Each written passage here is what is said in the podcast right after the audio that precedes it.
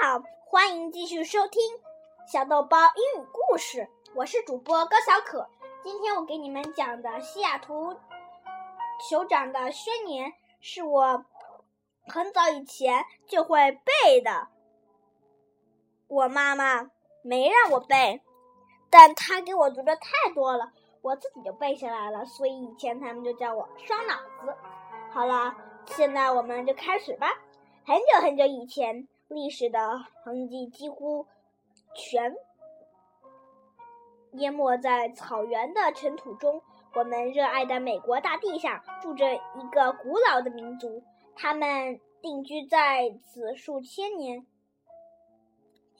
形成伟大的印第安文化部落，其中包括查克托族、查洛基族。内瓦河族、伊洛克斯族和苏族。后来，欧洲的白人移民到此，展开了对印第安人的血战争。短短数十年间，占领了几乎所有印第安人的土地，并宣称必归白人所有，仅留一小部分的土地供印第安人居住。当最后一场战争近接近尾声时，西北部落中最勇敢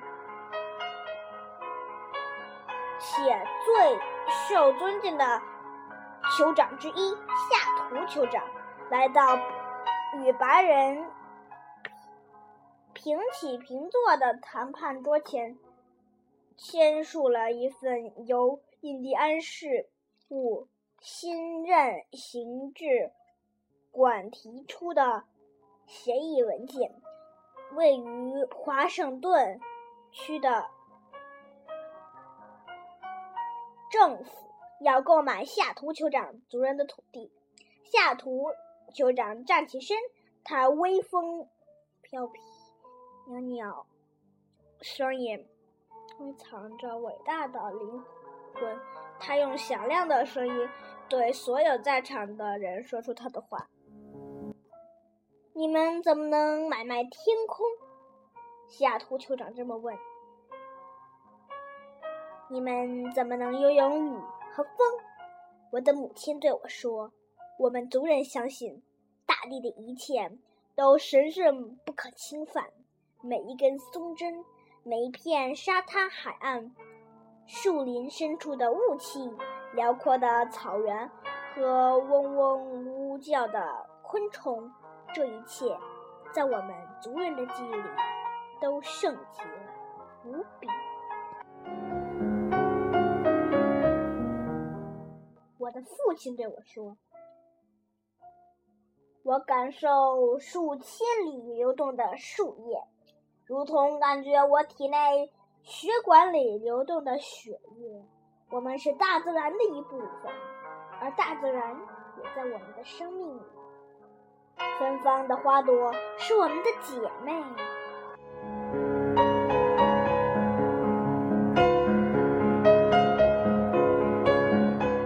熊、鹿和老鹰是我们的兄弟。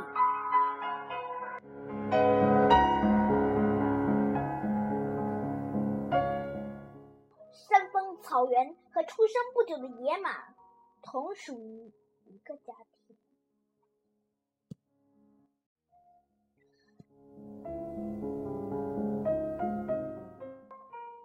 祖先们的声音对我说：“闪闪发亮的溪流与山川，不仅是匆匆的流水，也是你的祖父的祖父的血液。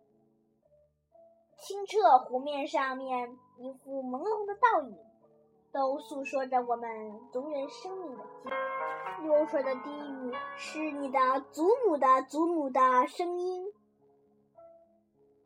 河流是我们的兄弟，他们解除我们的干渴，在送我们的独木舟，喂饱我们的孩子。你必须对河流友善，如同对待自己的兄弟一般。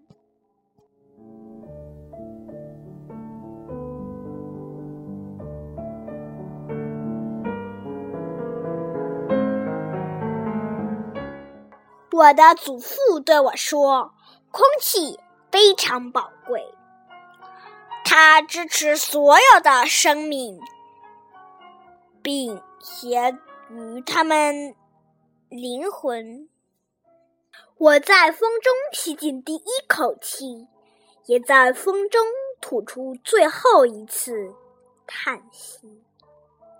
你要保持土地和空气永远圣洁。不受污染，任谁去这样的地方，都能品尝随风飘散的花香甜味。当所有印第安男人和女人随着他们的自然野地消失无踪，他们的回忆也只剩下飘过草原上空的无影时，这里还会有海岸和森林吗？这里还会有我们？族人的灵魂吗？我们的祖先对我说：“我们相信大地不是我们的财产，我们都是大地的子民。”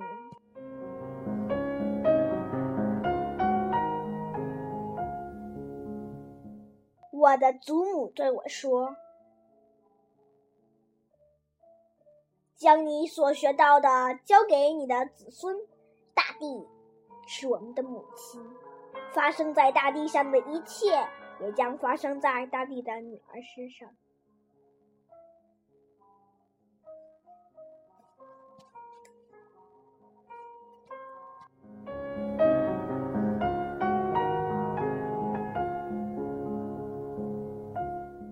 我的声音，也听听我的祖先们的声音。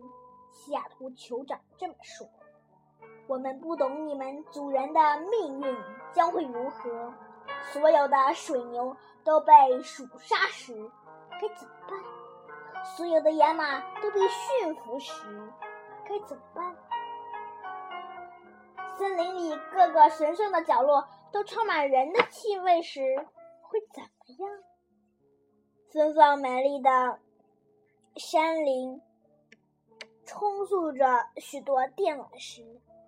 是什么景象？灌木丛消失了，老鹰消失了，奔驰的野马和自然的狩猎都不存在时，会怎么样？那时，我们不再有真正的生命，我们只是生存而已。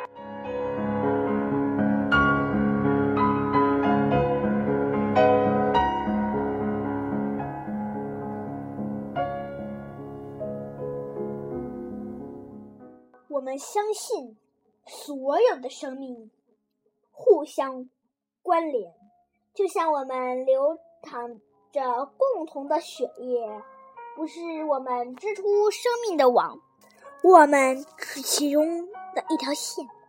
我们的为生命之网所做的一切，都会回到我们自己身上。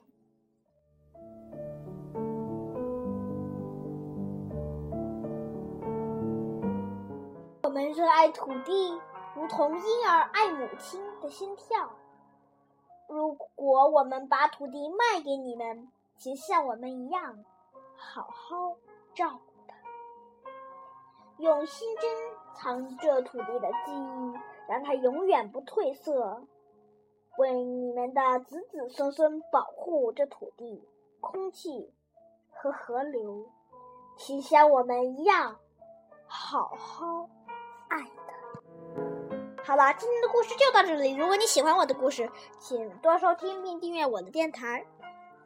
我向你推荐两个我自己开的电台，一个是高小可讲故事，一个是高小可的故事彩虹屋，都是我自己开的电台。我希望在三个电台里都和你们一起阅读。